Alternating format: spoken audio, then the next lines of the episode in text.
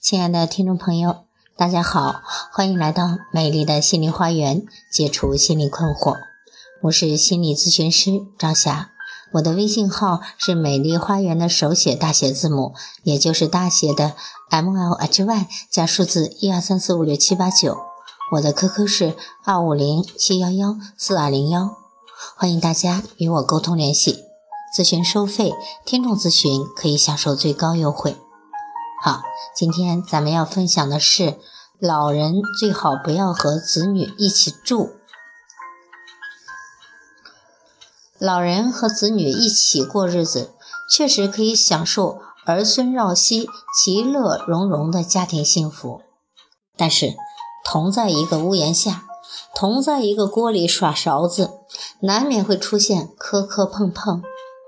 天长日久，日积月累，有些小的分歧就可能产生了矛盾，而矛盾深了便难以调和，最后结果往往是老人和孩子都会苦恼，有的甚至冷战、骂架、不欢而散。所以说，聪明的老人和子女们之间应该保持一定的距离。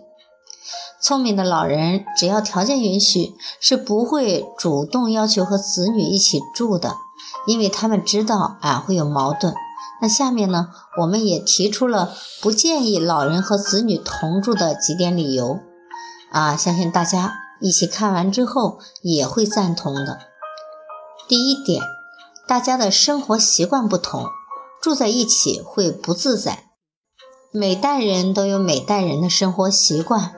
每个习惯都是长时间的累积形成的，那么要想改掉是很困难的。更难的是两三代人之间的生活习惯会有冲突。比如在饮食方面，青菜你想煮着吃，年轻人却喜欢炒着吃；起居方面，你睡得早起得早，而年轻人却睡得晚起得晚。这样一来，双方都会不自在。而且同在一个屋檐下，难免会有不方便的时候。大家都生活在一起呢，有时候会特别累。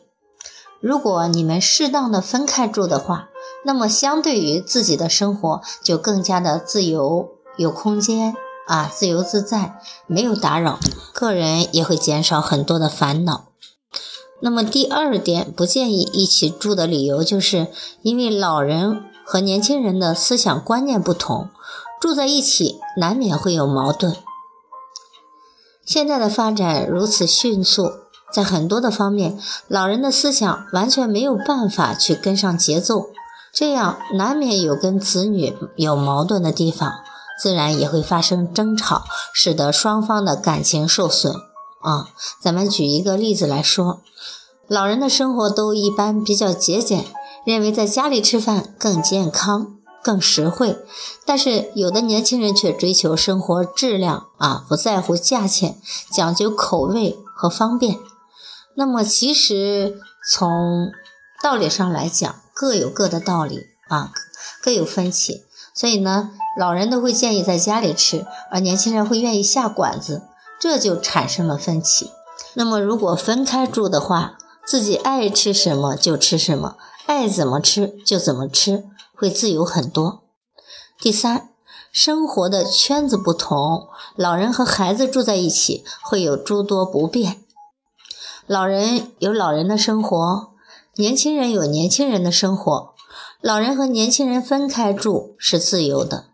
很多年轻人会认为，老人和子女住会影响子女的私人生活，包括子女的夫妻生活。但是实际上，这种影响是相互的啊，不仅是呃老人影响子女，子女也会影响老人，老人也需要有自己的私人空间和夫妻生活。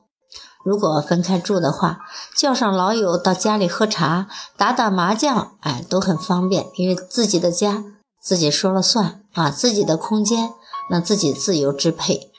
还有第四点，这也是比较重点的一点，是住在一起容易触发婆媳矛盾。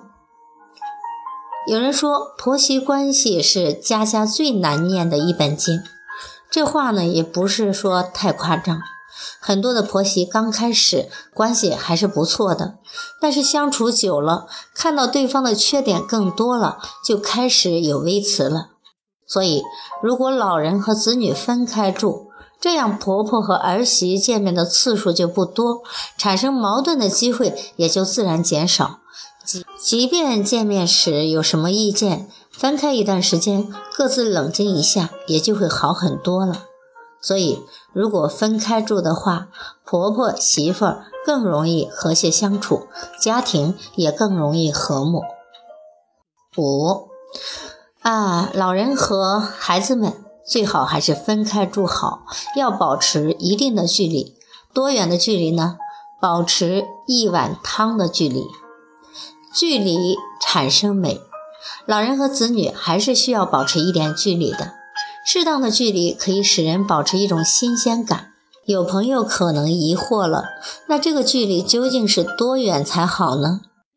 有学者提出，这个距离最好是一碗汤的距离，也就是说，煲好一碗汤送到子女那里还不凉。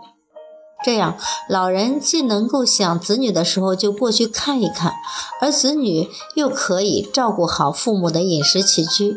尤尤其是当老人有个头疼脑热的时候，他们可以立马就赶到床前。所以，亲爱的中年朋友们，如果你们的条件允许，那就自己过自己的日子吧。不要过早的和年轻人掺和在一起。那么最要紧的还是把自己的身体养好，把心态调整好，把过好自己的日子放在首位。因为老人的健康也是青年人的幸福啊！老人只要身体健康、心态良好啊，保持乐观，不生病，那么这也是子女们的福气了。好。总之呢，年轻人的幸福和老年人的幸福是连在一起的。那么年轻人过得好，老年人会很高兴。那么老年人如果心情好、身体好，年轻人也会放心大胆的去干自己的事业。好，那么今天的分享就到这里了，希望大家能够从中有所受益。谢谢大家的收听，再见。